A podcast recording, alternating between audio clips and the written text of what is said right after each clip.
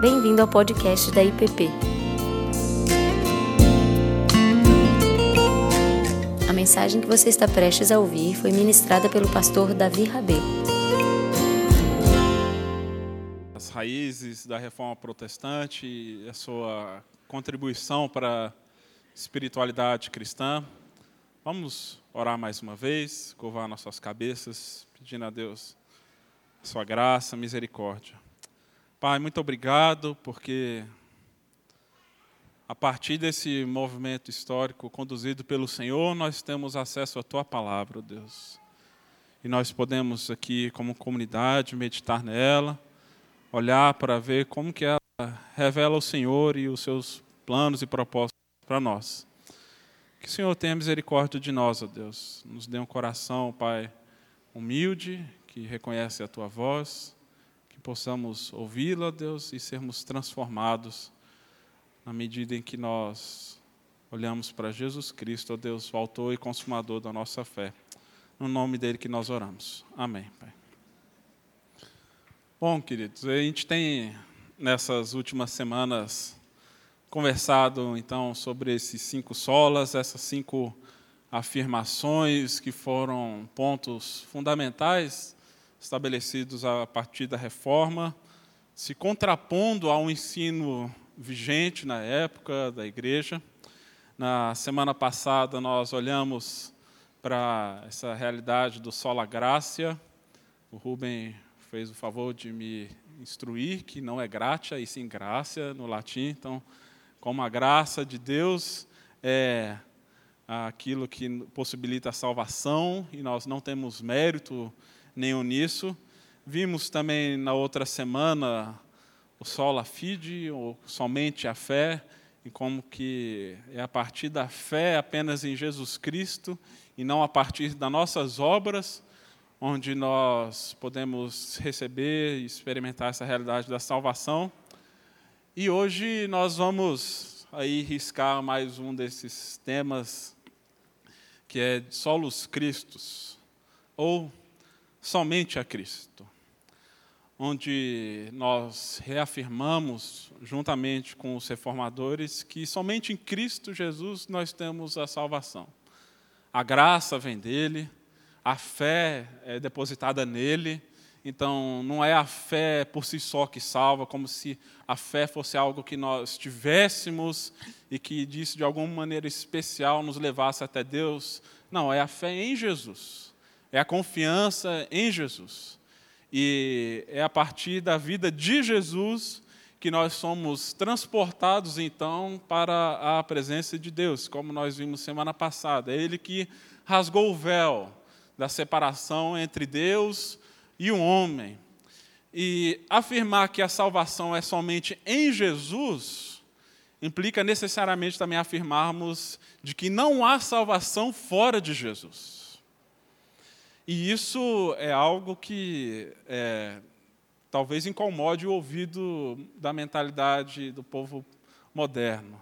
Afirmar que não há outro, outro meio de salvação outro meio de se achegar até Deus que não seja por meio de Jesus é uma afirmação incômoda. Numa cultura relativista, onde a cultura, de um modo geral, afirma que todo tipo de fé é válido, o importante é ter fé. E aqui nós estamos afirmando, sim, o que importa é ter fé, mas ter fé em Jesus. É isso que nós estamos reafirmando com esse sola. E por isso o teólogo é, Warfield, B.B. Warfield, escreveu que o poder salvador da fé reside, portanto, não em si mesmo, não é a fé por si só, mas repousa no Senhor, no Salvador Todo-Poderoso. Então nós estamos aqui reafirmando que a fé é somente em Jesus. E a salvação é só, só se dá apenas através de Jesus e através do seu sacrifício. E por que, que isso é, foi reafirmado na reforma protestante? Será que as pessoas estavam confiando de que a salvação poderia vir de outro meio? Ah, ou será que havia outro mediador? E aqui nós, eu vou passar um rápido trecho do filme de Lutero, que mostra um pouco da discussão que havia naquele período sobre acerca desse tema. Eu imagino que alguns já tenham assistido esse filme, que saiu alguns anos atrás, e mostra uma discussão entre Lutero e o seu professor sobre essa questão de salvação, se há outros meios de salvação, se a salvação é apenas em Jesus, se a salvação se dá através da igreja, se há outros mediadores no meio desse caminho. E nós vamos passar aqui rapidamente, então seguir para uma meditação na palavra de Deus também. Nula Salus Extra Ecclesia. Este debate perdura mais de 1400 anos desde os primórdios da Igreja. Mas agora, o Quinto Concílio de Latrão confirmou a famosa frase de São Cipriano. Nula salus extra ecclesia. Fora da Santa Igreja Romana não existe salvação. Professor Kalstadt. Hum? E os cristãos gregos? Os cristãos gregos? Bom, um velho documento da igreja fala que um bispo romano, e não um grego, seria o sucessor de São Pedro. E, é claro, nosso Senhor Jesus Cristo fez de Pedro seu sucessor na terra. Então devemos considerar que os santos da igreja grega estão condenados. Você não entendeu. Mas essa é a consequência inevitável da frase de São Cipriano. Os cristãos gregos não terão salvação. Ou será que esta afirmativa não seria uma leitura radical de Mateus capítulo 16, versículo 18. Tu és Pedro e sobre essa pedra irei edificar a minha igreja contra os portões do inferno. Duas linhas antes, no versículo 16, nós encontramos os fundamentos da nossa fé. Tu és Cristo, Filho de Deus vivo. Com certeza, quanto mais universais tornamos essas palavras, mais nos aproximamos da mente de Cristo. Questiona a autoridade do concílio da igreja, senhor? De modo algum. Mas o quarto concílio de Latrão admitiu que talvez Cipriano estivesse errado e que poderia existir salvação fora da igreja. Embora não fora de Cristo.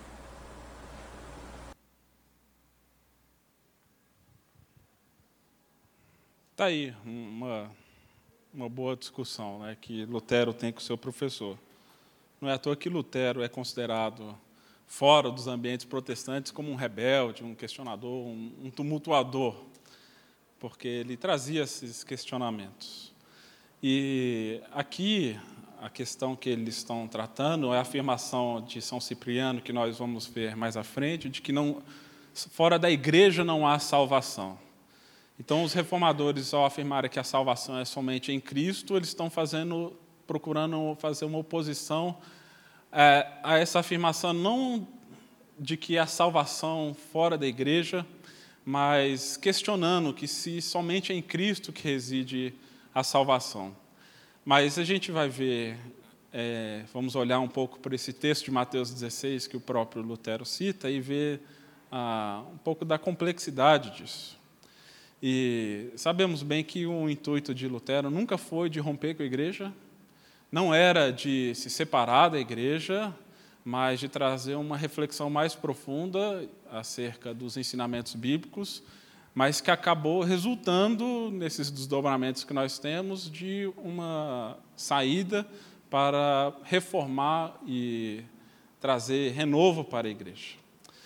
É, aqui nós vemos também o centro da discussão que nós teremos na aula seguinte, quando falaremos sobre o sola escritura, ou somente as escrituras.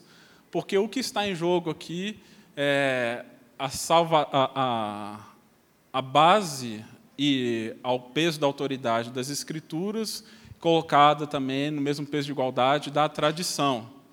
E vamos deixar essa discussão para semana que vem. Mas a questão aqui é: existe salvação fora de Cristo? E existe salvação fora da igreja? Em que sentido Lutero está é, questionando aqui o seu professor? Será que ele está afirmando que é possível ser cristão sem fazer parte do corpo de Cristo? É isso a afirmação de Lutero? E logo mais nós vamos entrar nesses detalhes. Vamos abrir aí em Mateus 16, versos 13 a 20.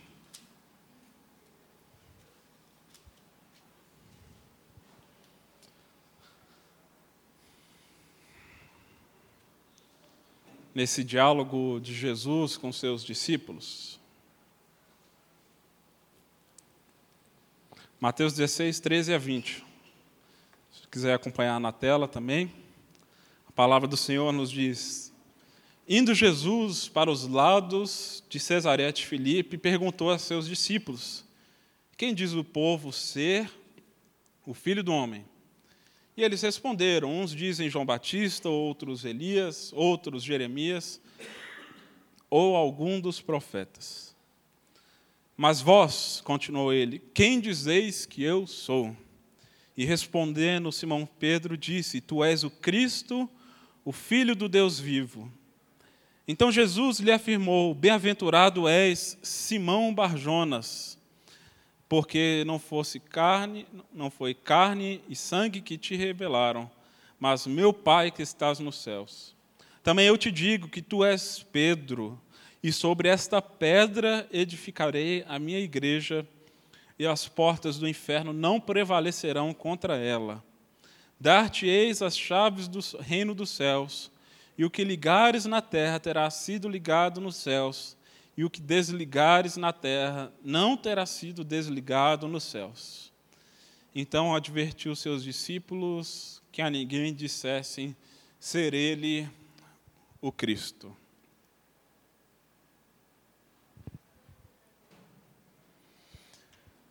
Quem é Jesus Cristo?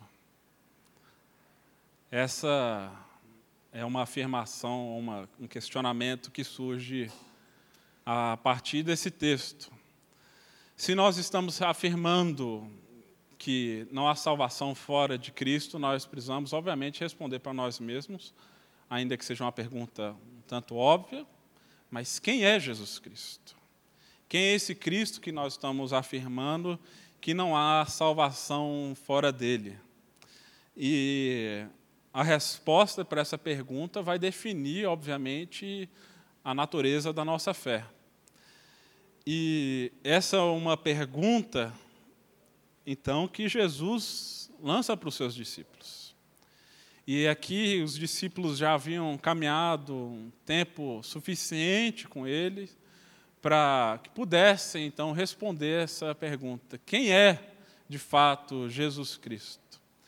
E isso durante muito tempo ficou confuso na mente dos discípulos, porque a princípio era, como aqui a multidão respondeu, talvez mais um profeta, um mestre.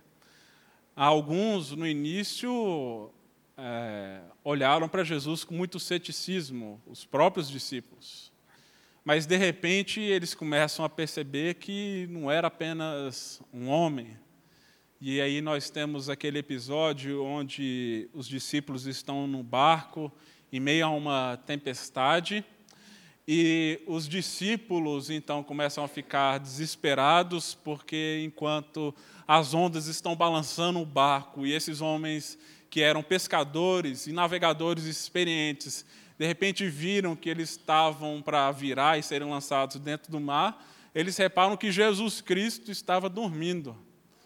E, e eles perguntam para Jesus: O Senhor não se importa que a gente morra? Por que, que o Senhor está dormindo? E Jesus então acalma a tempestade, manda parar o mar e os ventos, e diz que tudo lhe obedece, toda a criação obedece a esse homem, Jesus Cristo. E então os discípulos se perguntam: quem é este que até o vento e o mar lhe obedecem? Quem é esse que a criação ouve a sua voz e responde a ela? Quem é essa pessoa? Porque eles reconhecem de que isso não é algo comum. Apesar da história do povo de Deus ser marcada por inúmeros atos e acontecimentos milagrosos, como nós estamos estudando, começando a estudar no livro de Êxodo, o povo de Deus é acostumado com essas ah, ações milagrosas e intervenções da parte de Deus. Mas aqui eles vêm e presenciam um homem que manda parar o mar.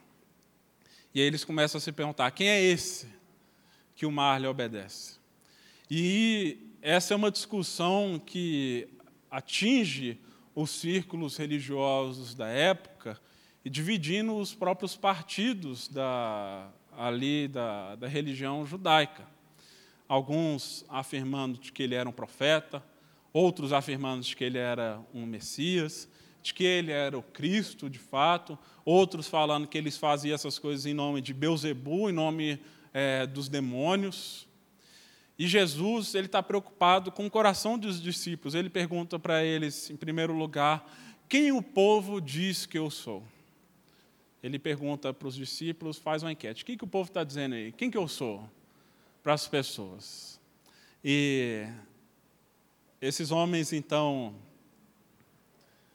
respondem os discípulos. Estão dizendo que o Senhor é João Batista, outros Elias, ou então Jeremias, ou algum dos outros profetas.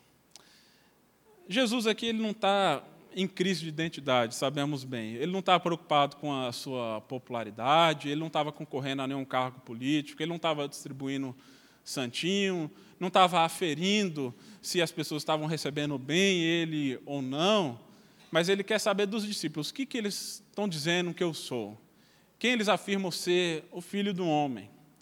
E nós vemos que a multidão responde apenas de que ele é um profeta. E tudo bem que eles estão comparando Jesus com os maiores profetas que Israel teve, Elias e Jeremias. E alguns ah, até acreditavam que Jesus era a nova encarnação de Elias. E por isso, então, as pessoas ficam assim um pouco confusas. Será que ele é mais um profeta? Será que ele é mais um homem? E, no entanto, apesar dele ser de fato profeta, como nós veremos, essa resposta da multidão mostra que não está muito claro ainda quem é Jesus Cristo. E eles relacionam Jesus apenas aquilo que eles conseguiram ver ao longo da sua história. Um profeta de Deus que vem e fala em nome de Deus, traz o ensino da palavra de Deus, instrui e exorta em nome de Deus. Isso tudo está correto, mas sabemos que não é apenas isso. E essa é talvez a, a imagem popular que as pessoas continuam cultivando acerca de Jesus. E se você perguntar no seu ambiente de trabalho, obviamente para pessoas que não são cristãs, elas vão falar que é um homem com um bom ensino, homem que tem palavras boas, que traz um bom ensinamento acerca do amor, da paz, da graça, é uma, uma mensagem de reconciliação. As pessoas têm essa imagem do Jesus bacana, como está aí nessa, nessa ilustração, nessa imagem. Podem falar dele como um bom mestre, um cara legal, e obviamente os mais céticos vão dizer que ele foi um mito, não passou de um homem ou de um embusteiro, alguém que foi simplesmente um enganador. E eu fui fazer essa mesma pesquisa. Quem que o povo está dizendo que é Jesus Cristo? E eu achei que seria interessante fazer essa pesquisa numa livraria. Não cheguei para uma livraria, mas fui pesquisar na internet. O que, que as pessoas estão dizendo quem é Jesus? E se você for na livraria, você vai encontrar é, esses títulos, todos livros reais. E aqui não é nenhuma crítica a nenhum desses livros, não se trata disso. Mas qual é a imagem que as pessoas têm de Jesus? Jesus é o maior filósofo que existiu. Jesus é o maior intelectual que já existiu. Jesus é o maior psicólogo que já existiu, temos esse título aí famoso também. Jesus, o maior homem que existiu, não sei exatamente do que se trata. Jesus, o maior executivo que já existiu, esse aqui eu fiquei curioso para ver né, o que, que ele está mostrando. E, na verdade, é, nos últimos anos, né, um dos livros que mais se vendeu no ambiente corporativo foi O Monge Executivo, que pega os exemplos da liderança de Jesus através da servidão, do serviço, para mostrar que é assim que deve ser um executivo bem sucedido ou que deseja alcançar, influenciar então a sua empresa, é, quebrando esse paradigma do líder autoritário, do chefe que simplesmente manda e os outros obedecem, as pessoas começaram a olhar para Jesus, então, como modelo de empreendedorismo, né, e como um grande executivo. É, um negócio que, se a gente for olhar assim, para o empreendimento de Jesus nos olhos humanos, né, ele escolhe 12 homens com um currículo muito questionável, um nega né, e o outro o trai. Então, se a gente for olhar na ótica humana, simplesmente aquilo que está acontecendo é, a gente precisa tomar muito cuidado com isso. Sabemos que os desdobramentos disso futuramente é, tiveram um alcance gigantesco e atingem a, a nós hoje. Mas nós não podemos olhar simplesmente nessa perspectiva humanista, como Jesus, o maior líder que existiu, um homem mais sábio que existiu, Jesus, o maior advogado que existe, é o maior advogado, mas você vê aqui que cada um vai tentando puxar a sardinha para o seu lado. Né? Daqui a pouco parece Jesus o maior engenheiro que existiu, Jesus o médico já tem aí. Né? Senti falta de Jesus o maior designer que já existiu. Ele estava lá na criação, né, fazendo as coisas. Jesus é de fato o maior pastor que já existiu. Isso tudo é verdade, mas isso é muito pouco. Falar que Jesus é apenas isso é muito pouco e não resolve o nosso problema de fato, ainda que possamos tirar bons exemplos de Jesus. Jesus foi muito mais do que bons exemplos. E como é que então Jesus se define? Quem ele diz que ele é para os seus discípulos e para aquela multidão? E como Jesus se definiu, muitas vezes não agradou as pessoas. Se nós olharmos para esses textos que nós temos em João, e João registrou várias afirmações de Jesus onde ele se define e ele mostra quem de fato ele é, muitas vezes isso foi recebido com reações muito pesadas e negativas, e as pessoas naquele mesmo momento, em alguns querendo torná-lo rei de imediato, outros querendo já crucificá-lo mediante dessas afirmações. E nós já tivemos, alguns anos atrás, é, uma série de meditações sobre essas afirmações de Jesus. Se você procurar no site da nossa igreja, tem essas mensagens é, sobre o que, que Jesus diz quando ele diz o eu sou. E o que, que Jesus diz? Lá em João 6, 35. Eu sou o pão da vida. Quem vem a mim nunca mais terá fome, e quem crê em mim nunca mais terá sede. João 8, Jesus diz: Eu sou a luz do mundo. Quem me segue nunca andará na escuridão, mas terá a luz da vida. João 10, Eu sou a porta. Quem entrar por mim será salvo, poderá entrar e sair e achará comida, o pastagem. Isso aqui está numa linguagem é, já mais interpretativa. Né? Depois diz: Eu vim para que tenham vida e a tenham em abundância. Jesus também diz: Eu sou o bom pastor, e o bom pastor dá vida pelas suas ovelhas. Jesus diz: Eu sou a ressurreição e a vida. Quem crê em mim, ainda que morra, viverá, e quem vive e crê em mim nunca morrerá. Jesus diz em João 15: Eu sou a videira verdadeira e o meu Pai é o lavrador. Todos os ramos que não dão uvas ele corta, embora eles estejam em mim. Mas os ramos que dão uvas ou dão frutos, ele poda a fim de que fiquem limpos e deem mais uvas ainda. Em João 14, eu sou o caminho, a verdade e a vida. Ninguém pode chegar até o Pai a não ser por mim. E essa talvez que é uma das afirmações mais incômodas por, mostra, por mostrar o caráter exclusivo de Jesus Cristo mostrando que ele é incomparável.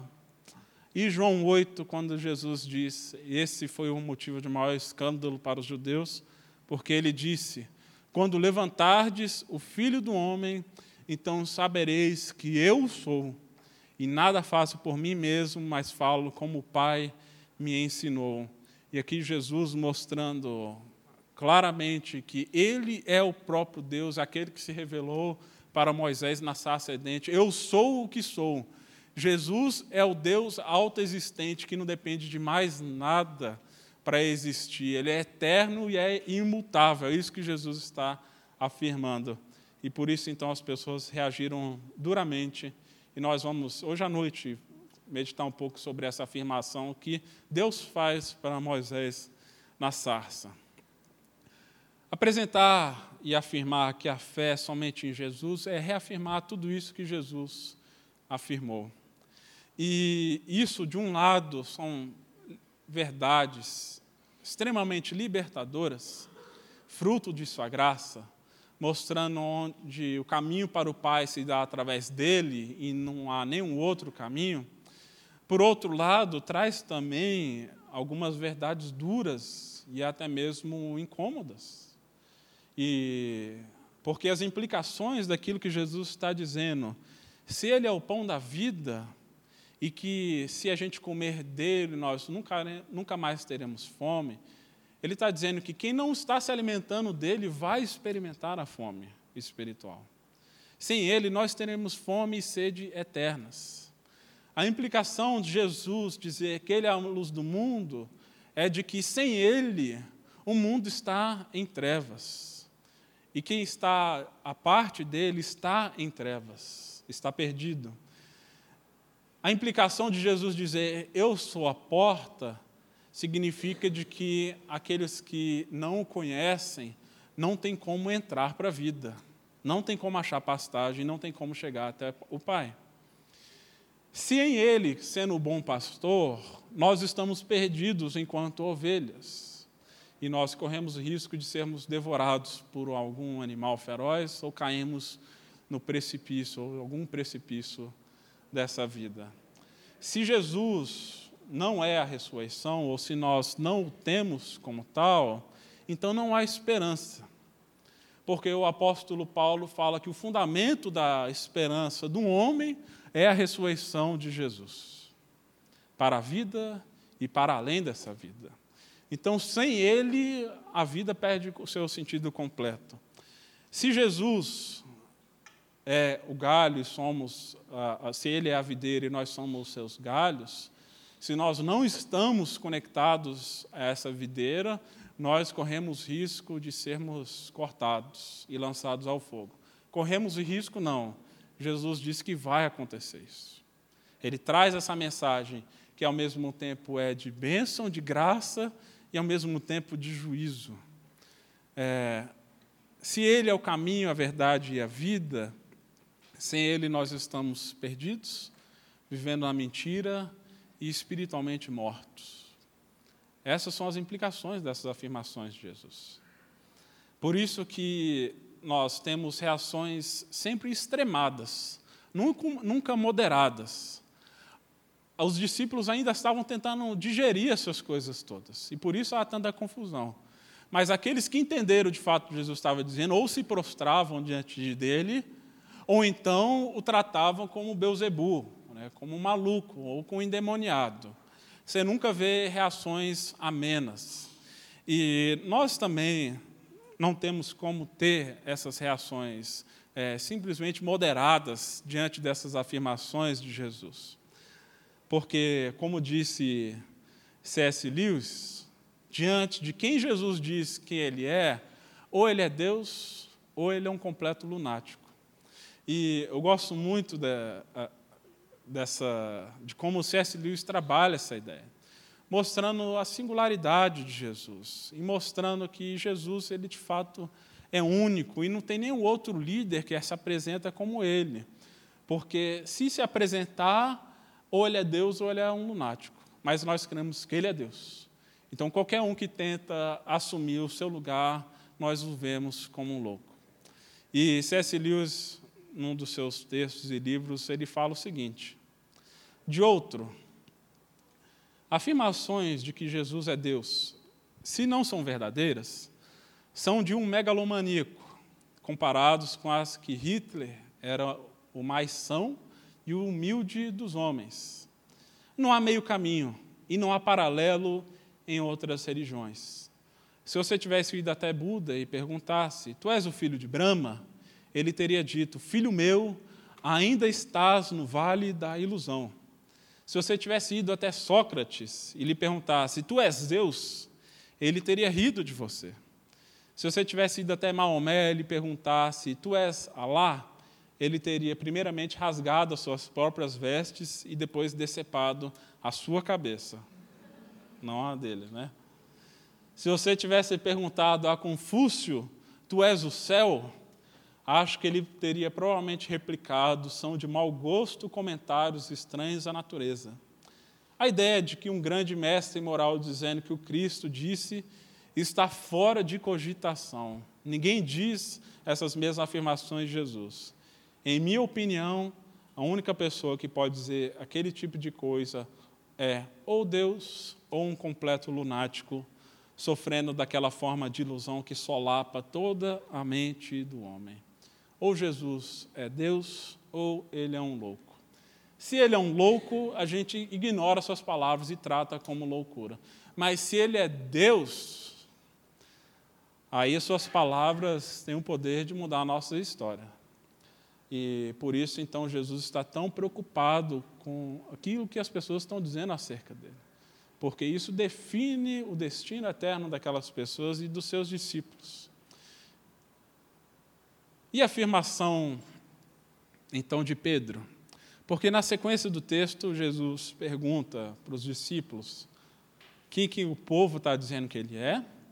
Depois ele pergunta, ele se volta para os seus discípulos: E vocês? Né? Mas vós, continuou ele, quem dizeis que eu sou? E então Pedro responde: Tu és o Cristo, o Filho do Deus vivo. Aí eu posso até imaginar Jesus igual naquela outra imagem, assim, assim, dando uma piscadinha, papai gostou, muito bem aprendeu direitinho.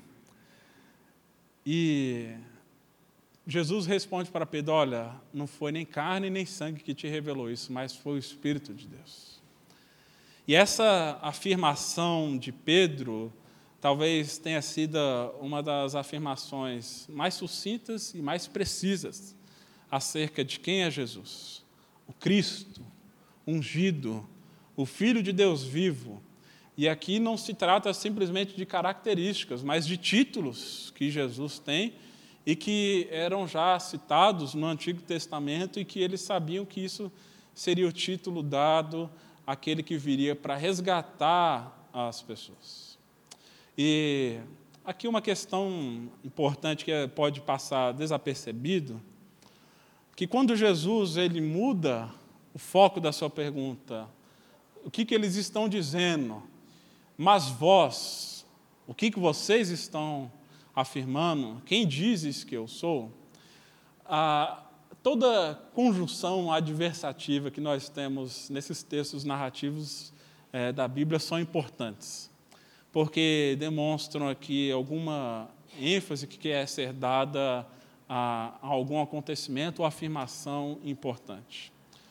E Jesus, então, é, ao trazer e dirigir essa pergunta para os discípulos, ele está querendo saber de algo que é muito pessoal e muito íntimo deles.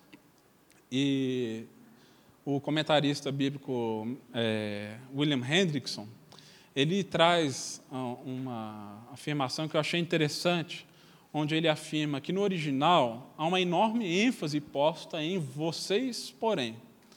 E esse pronome pessoal, vocês, segunda pessoa do plural, está exatamente no início da pergunta. Primeiramente, aparece como uma palavra isolada do seu significado próprio e, a seguir, então, incluída como elemento no verbo. Na tradução, fez uma tentativa de, re, de reter-se essa tremenda ênfase. A salvação é uma questão muito pessoal. E todas as pessoas que nos cercam podem nutrir opiniões pessoais sobre Jesus mas o que nós pensamos dele? Eis a questão.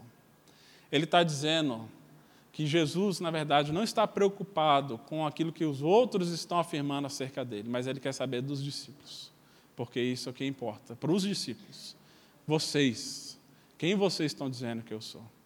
E nós precisamos responder essa pergunta, não apenas responder teologicamente quem é ou quem foi Jesus Cristo, mas responder isso através da vida. Porque ele está dizendo é a salvação ela é estritamente pessoal. E precisamos responder pessoalmente a essa afirmação: quem é Jesus Cristo? É, o Filho do Deus vivo. E nós sabemos que o, até mesmo os demônios faziam declarações desse tipo. No entanto, não tinha efeito salvífico na, na vida na existência desses demônios. Mas isso tem para nós. Isso muda de fato o rumo de nossa história. E aqui, quando Pedro está falando, tu és o Cristo, o Filho do Deus vivo, no original nós temos aqui quatro artigos definidos dentro dessa frase sucinta, dizendo: Tu és o Cristo, o Filho do Deus, o único Deus vivo mostrando essa singularidade de Jesus, mostrando que somente nele, ele é o único Filho, ele é o único Cristo do um único Deus. E que, é, obviamente, causa é, incômodo naqueles que tentam, de algum modo, mostrar que há muitos caminhos até Deus. E essa afirmação de Pedro mostra um único caminho até Deus, que é Jesus Cristo.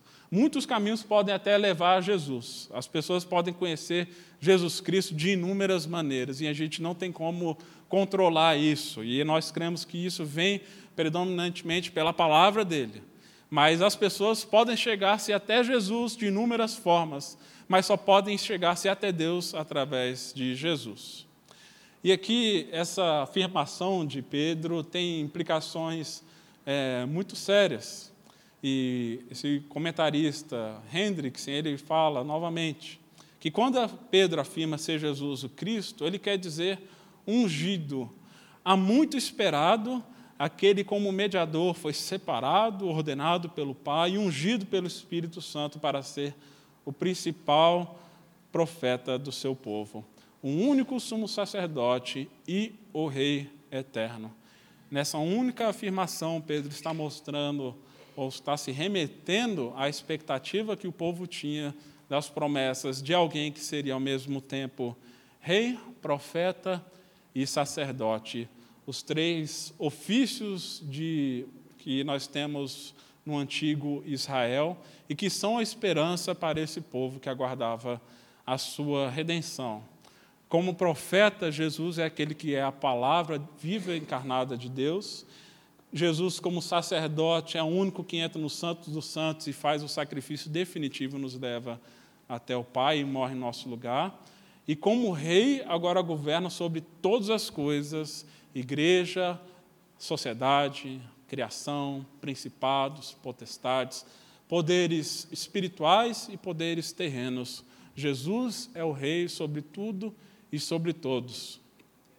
E Calvino diz que isso traz para nós um alento tremendo, porque ele afirma que nós podemos passar pacientemente por esta vida com a sua miséria, frieza, desprezo, injúrias e outros problemas, satisfeitos com uma única coisa: que o nosso Rei nunca nos deixará desamparados, mas suprirá todas as nossas necessidades, até que ao terminar essa luta sejamos chamados para o triunfo. É isso que quer dizer que Jesus é Rei. Que ainda que a gente passe pelas misérias, turbulências e até mesmo tragédias dessa vida, nós seguimos a esse homem que não é apenas um grande intelectual, ou um grande filósofo, um grande médico. Ele é o profeta, é a palavra de Deus encarnada, é aquele que nos leva à presença do Pai e é aquele que governa sobre todas as coisas e governa sobre a nossa existência. E não tem outro que possa ocupar em seu lugar.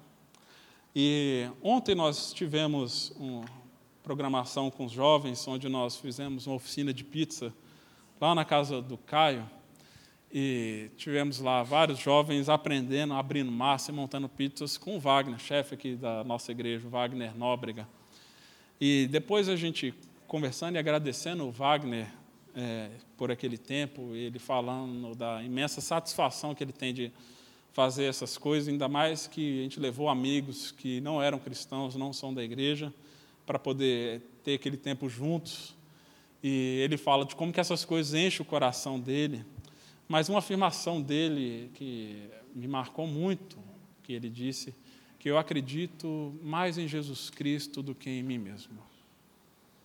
eu sou apenas a colher de pau que Deus usa para misturar essas coisas.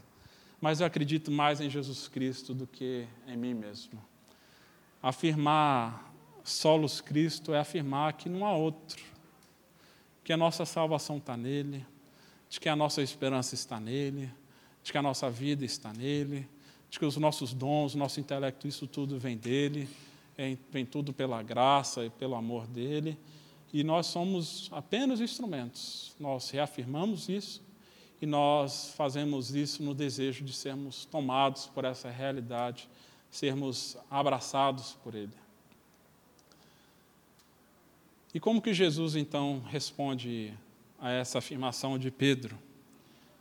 Ele fala no verso 17: Bem-aventurado és, Simão Pedro, Simão Barjonas, perdão porque não foi carne e sangue que tu revelaram, mas meu Pai que estás nos céus. Também te digo que tu és Pedro, e sobre esta pedra edificarei a minha igreja, e as portas do inferno não prevalecerão contra ela. Dar-te-ei as chaves dos céus, do reino dos céus, e o que ligares na terra serás, terá sido ligado nos céus, e o que desligares na terra terá sido desligado nos céus. Essa afirmação de Jesus, então, para Pedro, que na verdade acabou criando muita confusão ao longo da história. E não deveria ser assim. Né? Jesus está mostrando para Pedro que essa afirmação é o fundamento da nossa fé. E aí se gerou toda essa discussão de quem é essa pedra que Jesus está dizendo. Sobre essa pedra edificarei a minha igreja. E por isso, então, a, os reformadores reagiram à perspectiva da igreja de Roma naquele período, que afirma que a pedra é o próprio Pedro. E, com base nisso, estabelece Pedro como sendo o representante de Cristo na terra e sendo assim, então, o primeiro Papa que assume o título de sumo pontífice, ou o representante, ou mediador, a ponte entre Deus e os homens. E por que, que os reformadores reagem a essa afirmação? E não se trata simplesmente de uma questão é, pessoal, quer dizer, eles tinham questões pessoais com o Papa daquela época, porque os papas estavam mandando matar esses homens, então estava fugindo. Mas estavam reagindo a uma instituição e uma interpretação onde nós colocamos na figura de um homem o fundamento da fé ou da igreja. Mas aqui esses homens estão afirmando, e então a tradição reformada mostra de que essa afirmação de Pedro é a afirmação dele que é a pedra, que é o fundamento, e não Pedro em si que é a pedra. Jesus faz, de fato, um jogo de palavras. Tu és Pedro, que quer dizer no grego pedra, e sobre esta pedra edificarei a minha igreja. Mas se nós ah, olharmos para aquilo que Pedro, depois na sua carta, vai afirmar acerca de Jesus e sobre essa pedra, se você quiser abrir na Bíblia, aqui está um pouco pequeno, vou até abrir na minha, que eu não vou conseguir ler. Na primeira carta de Pedro,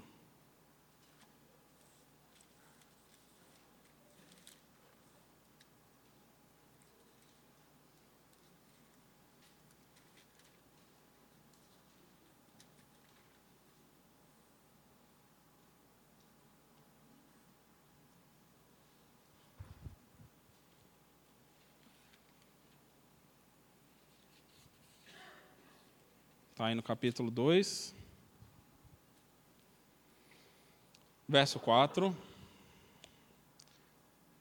que, que Pedro depois diz acerca de Jesus? Chegando-vos para ele a pedra que vive, rejeitada sim pelos homens, mas para com Deus eleita e preciosa. Também vós mesmos, como pedras que vivem, sois edificados, casa espiritual para ser sacerdócio santo a fim de oferecer de sacrifícios espirituais agradáveis a Deus, por intermédio de Jesus Cristo. Por isso está na Escritura: Eis que ponho em Sião uma pedra angular, eleita e preciosa, e quem nela crer não será de algum modo envergonhado.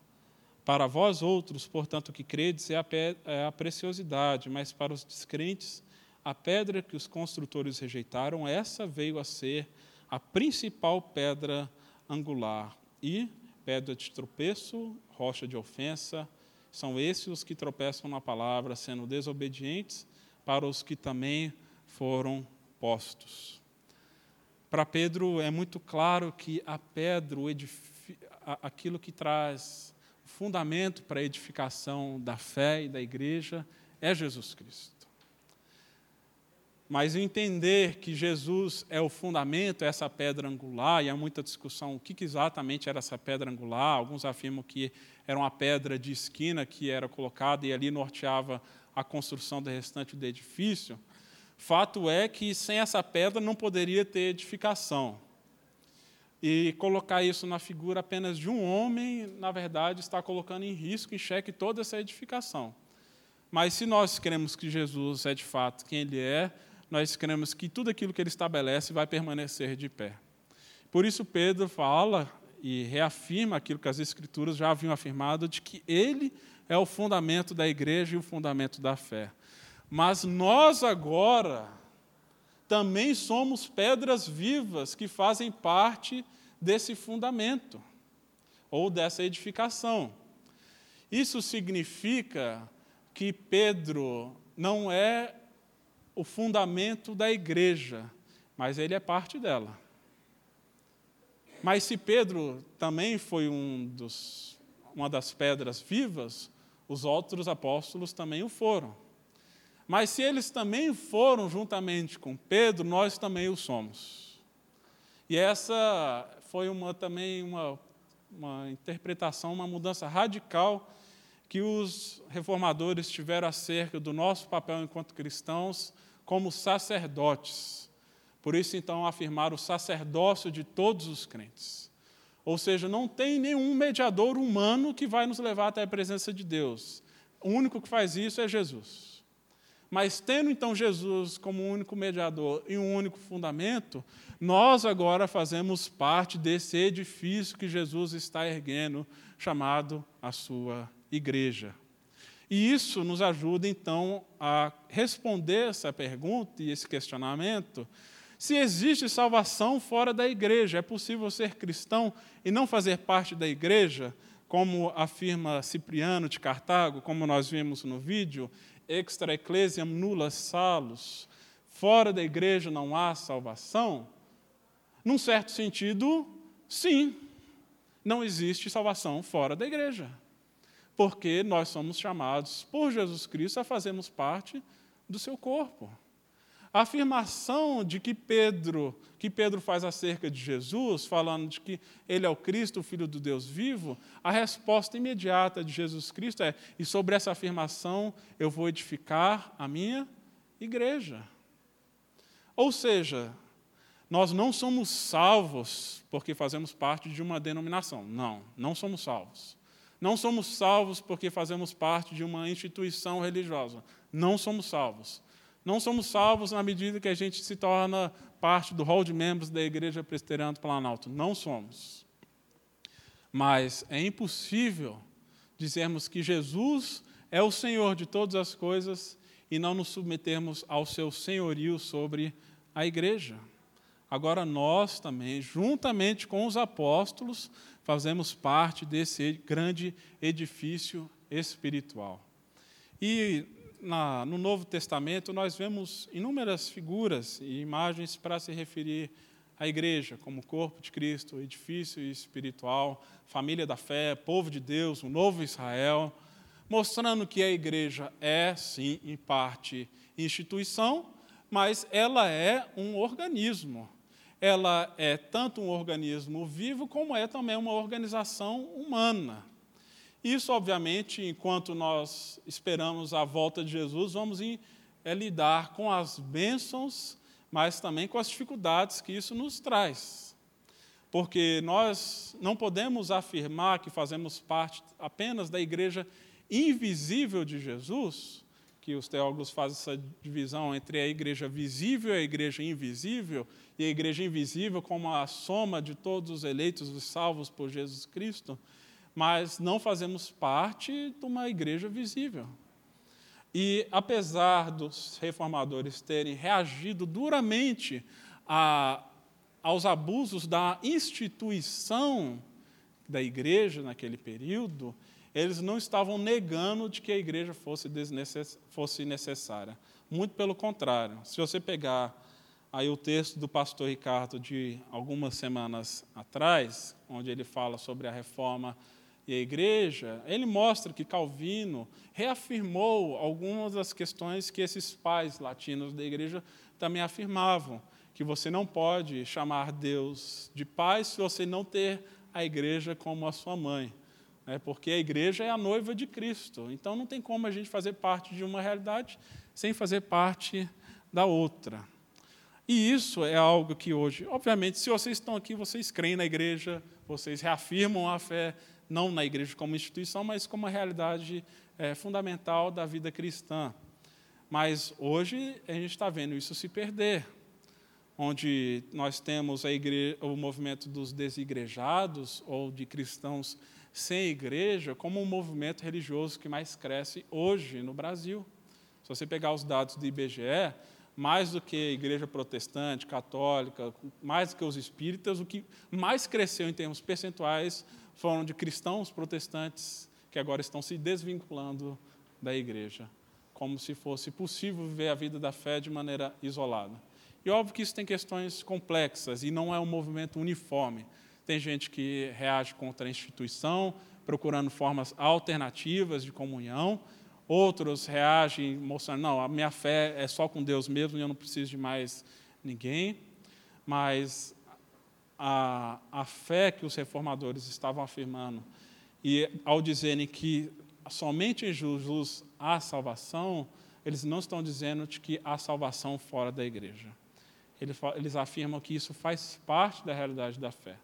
O que Lutero, nesse vídeo, questiona é a interpretação que aquele professor e que a tradição da igreja afirma de que não há salvação fora da igreja de Roma. E ele pergunta, mas e os cristãos gregos, né, os ortodoxos, como é que fica? Eles estão fora? Né? E nós cremos que somos salvos não pela nossa teologia, não pela nossa doutrina, mas pela graça de Deus. E nós somos salvos apesar dos nossos defeitos e problemas como igreja protestante, não por causa dela. Né? Apesar dela, somos salvos em Jesus. E nós temos hoje, como igreja, é, vícios é, semelhantes daquele período, né, de os nossos papas, os nossos é, homens ungidos, né, que agem como mediadores, e de repente você começa a achar que a oração do pastor é que tem mais poder né, é, do que o outro.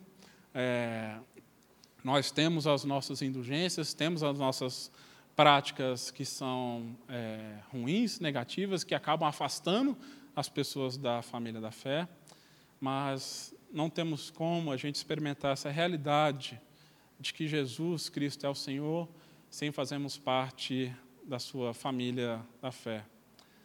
Nós vemos isso na nossa confissão de fé de Westminster, quando diz que a igreja visível, que também é católica ou universal, sob o evangelho, não sendo restrita a uma nação como antes a lei, consta de todos aqueles que pelo mundo inteiro professam a verdadeira religião, juntamente com os seus filhos. É o reino do Senhor Jesus, a casa e a família de Deus, fora da qual não há possibilidade ordinária de salvação. O que, que ele quer? O que, que a confissão está dizendo? Possibilidade ordinária de salvação. O meio comum que as pessoas recebem o evangelho é pela igreja. Mas há meios ordinários onde Deus alcança as pessoas, onde não há igrejas visíveis estabelecidas. Mas nós cremos que a igreja é esse edifício invisível, e é o que o artigo anterior também vai dizer, que a igreja é composta tanto da igreja visível como da igreja invisível. E um teólogo chamado George Led fala que a igreja local é a materialização da igreja universal e invisível. Não adianta a gente só pensar, não, agora eu faço parte dessa igreja invisível, não preciso da igreja visível local. Ele fala: não, a igreja local é a materialização disso. Ela é a que está representando essa outra igreja, com seus erros, com seus defeitos, com suas virtudes. Mas nós cremos que Jesus veio para isso, para salvar esse povo, para transformar esse povo, para sermos seus filhos. Por isso que Zwinglio, esse reformador, disse que Cristo é a cabeça de todos os crentes, os quais são o seu corpo, e sem ele o corpo está morto. Nós fazemos parte agora de um corpo, mas afirmamos que só tem um cabeça, que é Jesus. E Jesus, ele veio para que fôssemos adotados por Deus. E se você, enquanto família, enquanto pessoa, deseja adotar uma pessoa, e você adota uma criança, não tem como você falar que aquela criança é seu filho, sem ao mesmo tempo dizer que agora ela faz parte da sua família. Da mesma maneira, Deus nos adota como os filhos em Jesus Cristo e automaticamente agora fazemos parte da família de Deus. E a família de Deus, a gente não escolhe irmãos, né? é Deus que escolhe. Por mais difícil que isso seja, às vezes a gente quer escolher com quem que a gente vai se relacionar. Não tem como a gente assumir simplesmente uma postura crítica e querer fugir dessa realidade. É Cristo que estabelece, não é Pedro, não são os outros apóstolos. E através dentro dessa realidade comunitária, onde nós podemos reafirmar que Jesus é o Senhor e ao afirmar que Jesus é o Senhor, nós estamos reconhecendo o seu cuidado sobre nós. Nele, fora dele, não há vida, não há esperança, não temos saciedade para a nossa alma, mas como corpo nós podemos experimentar essa realidade que Jesus Cristo é o caminho, a verdade e a vida. A igreja não é o caminho. A igreja faz parte desse caminho. A igreja é a família e o povo de Deus mas tem um único Salvador que é Jesus Cristo. É isso que nós afirmamos e reafirmamos. Amém? Acabei avançando um pouco no horário, mas eu queria ainda abrir se alguém tem algum questionamento ou colocação, alguma pergunta que queira fazer, para a gente poder tentar responder.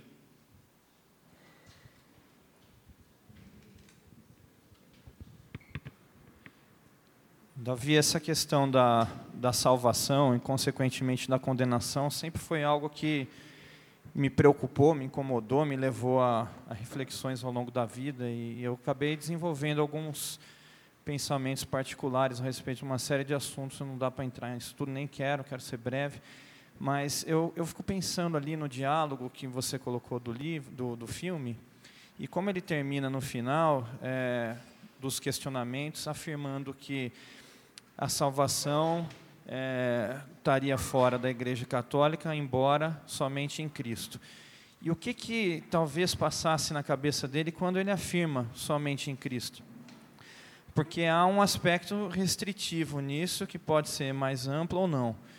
E eu não sei se Lutero tinha em mente o quanto que havia de pessoas no mundo e quantos tinham tido acesso àquilo que nós propriamente chamamos de conhecimento de Jesus Cristo ou de fé em Jesus Cristo. É, hoje em dia é possível afirmar que mais da metade da população da Terra não tem conhecimento algum de Jesus Cristo.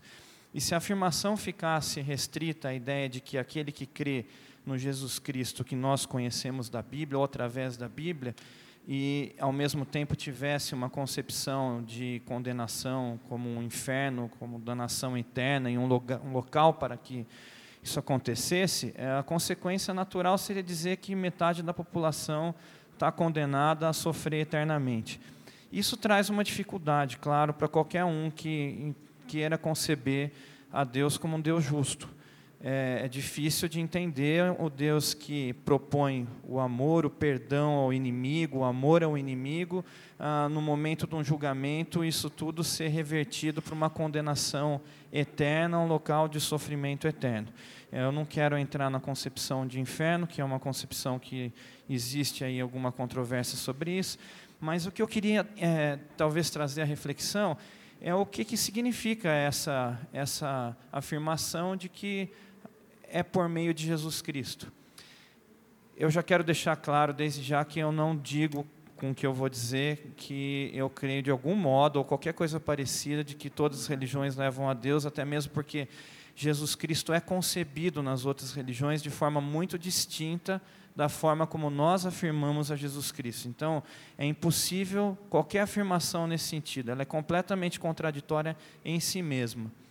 Mas quando eu vejo coisas, e eu dou um exemplo único, apesar de ter muitos para se falar, ah, da história dos maias, e eu vejo a narrativa da adoração da Kukulcã, que era a serpente plumada, e que isso levava ao sacrifício de crianças, a jogos de futebol em que as pessoas eram decapitadas no final, é, e coisas extremamente estranhas, né? E aí eu vejo um momento em que é descrito que a adoração da Cucucã é interrompida e o povo passa a ser aficionado pela estrela da manhã que é algo que remete a Jesus Cristo em muitas passagens.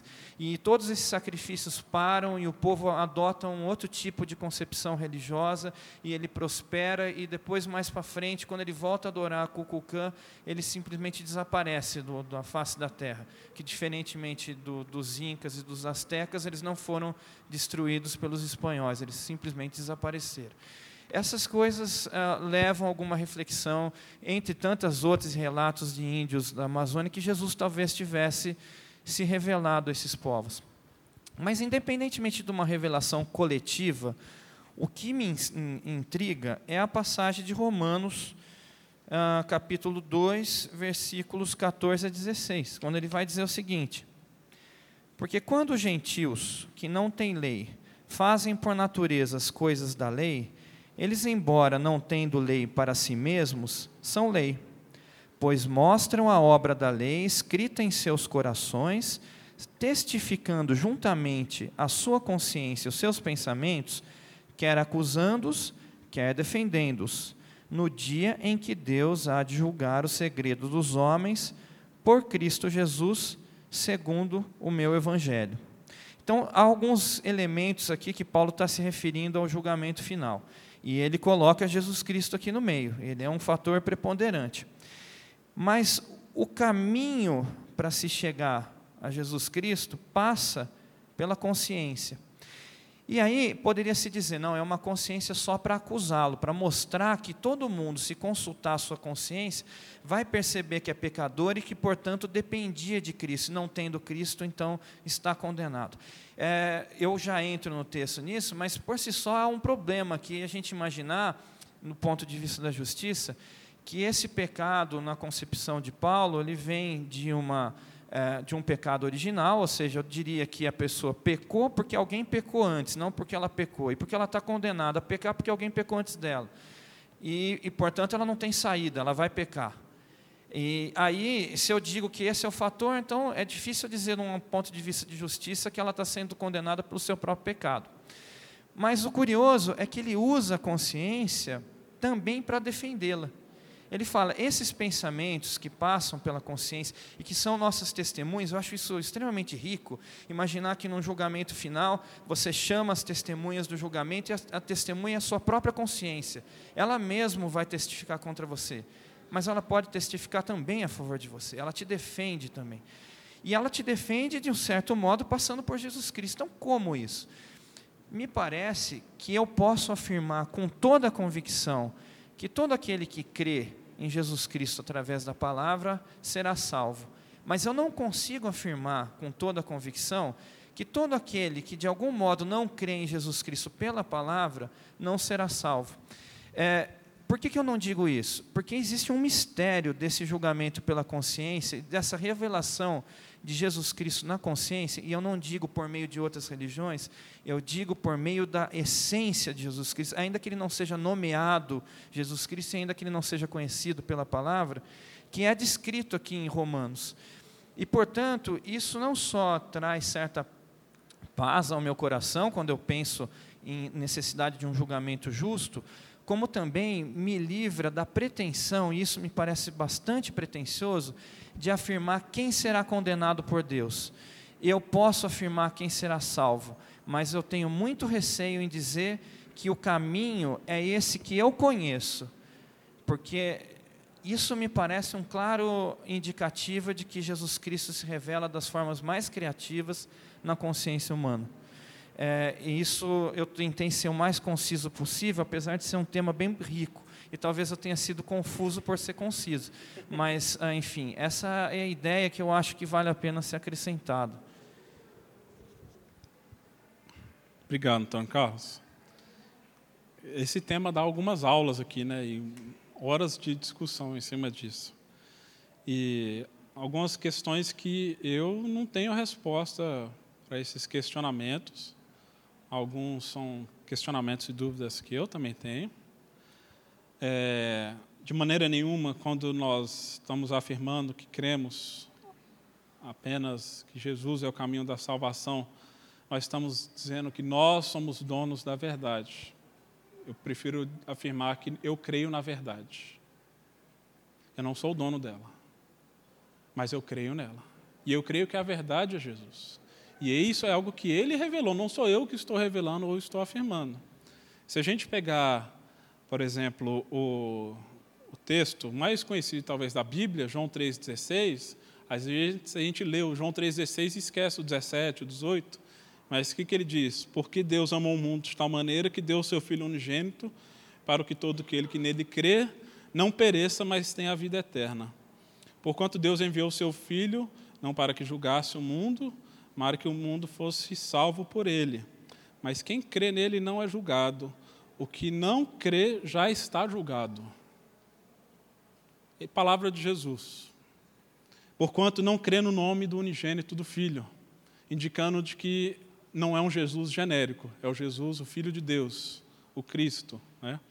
E o julgamento é este: que a luz veio ao mundo, ou seja, a revelação veio ao mundo, e os homens amaram mais as trevas do que a luz, porque as suas obras eram más. Paulo, também em Romanos, ele vai falar que Deus se revelou a um homem ah, imprimindo a sua lei no coração das pessoas, por isso elas têm essa consciência. E Paulo diz que por isso mesmo elas são indesculpáveis, por rejeitarem a Deus. Isso implica necessariamente que Deus não é injusto ao condenar alguém por não crer em seu nome. Ele está falando que todos foram dados essa condição. É óbvio que tem essa realidade dos povos não alcançados, que traz para mim mais, eu prefiro pensar isso mais na nossa responsabilidade de ter que chegar lá e pregar para essas pessoas, e a igreja investir esforços para que essas pessoas sejam alcançadas, do que eu tentar a, de algum modo, aplacar a minha consciência de que essas pessoas podem ser perdidas ou não ser salvas por não receberem o Evangelho.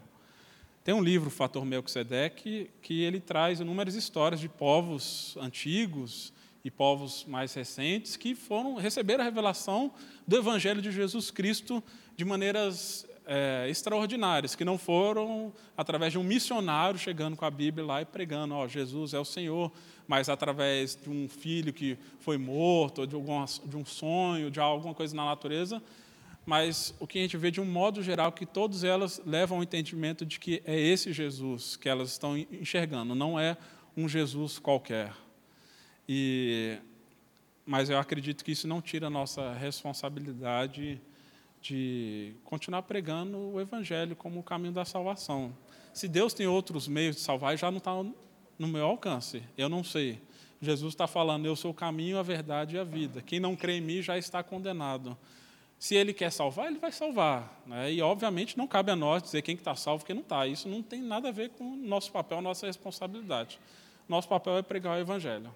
E pregar o Evangelho de que Deus veio ao mundo através de Jesus para tomar sobre si a culpa da nossa irresponsabilidade e do nosso pecado e da nossa rebeldia contra Deus.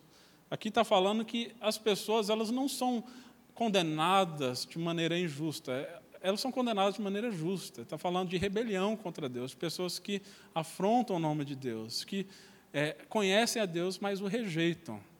Então, a, a, o mérito da condenação é todo nosso mas o mérito da salvação é todo de Deus. É isso que eu, entendo do Evangelho. Quem é lançado no inferno, seja ele como for, quer dizer, eu não acredito que as pessoas são lançadas no inferno. Paulo, lá no início de Efésios, Efésios 2, ele fala que nós já estamos mortos em nossos delitos e pecados. Nós já nascemos condenados.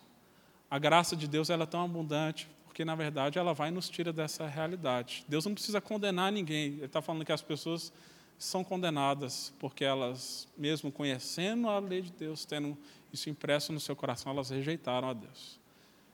Eu acredito que o caminho para a salvação é em Jesus, não tem outro. Se Deus tem algum outro meio de alcançar as pessoas, eu não sei. É, é um mistério. É um mistério que é incômodo, e eu confesso que realmente é incômodo. E acredito que isso traz para nós responsabilidade, sim. Mas eu acredito que alguns textos são muito claros com relação a isso. É, mas, sem dúvida, vão ficar espaços não respondidos aí. E aí é algo que a gente precisa lidar, que é o, é o mistério. Obviamente, a gente precisa conhecer e se aprofundar nesse tema, mas Deus tem os seus mistérios e que a gente, talvez só na glória, ou às vezes nem isso a gente vai ter resposta para todos esses questionamentos, né? Que eu partilho deles, né? Eu entendo, né? Mas essa é a minha leitura, a minha visão. Não sei se ficou claro também a, a resposta. Gente, temos filhos, estão lá embaixo nos esperando e temos que almoçar. Vamos apenas orar rapidamente e assim nós vamos sair. Pai amado, obrigado porque o Senhor mandou Jesus Cristo como único e suficiente Salvador, ó Deus. Nós afirmamos que é apenas em Ti, Deus, e nós cremos porque o Senhor revelou que esse é o caminho para nós conhecermos o Senhor. E obrigado porque a gente pode conversar sobre isso enquanto família da fé, enquanto comunidade, e, partilhar dessas dúvidas, dessas questões, ó Deus, que podem incomodar o nosso coração. Mas que o Senhor venha, Deus, não simplesmente para responder, Pai, as nossas dúvidas, questionamentos, mas venha com teu espírito, com esse selo que nos dá a certeza e a segurança que somos teus filhos, aqueles que confessam teu nome, que confessam que o Senhor é Jesus Cristo, tu és o Cristo, o Filho do Deus vivo. Muito obrigado, Deus, porque a salvação não vem de nós, Deus, vem do Senhor, ó Pai. Que o Senhor continue operando no nosso meio e alcançando também aqueles que ainda não foram alcançados pela tua palavra. No nome de Jesus que oramos. Amém, Pai. Você acabou de ouvir o podcast da IPP. Para saber mais, acesse nossa página em www.ippdf.com.br.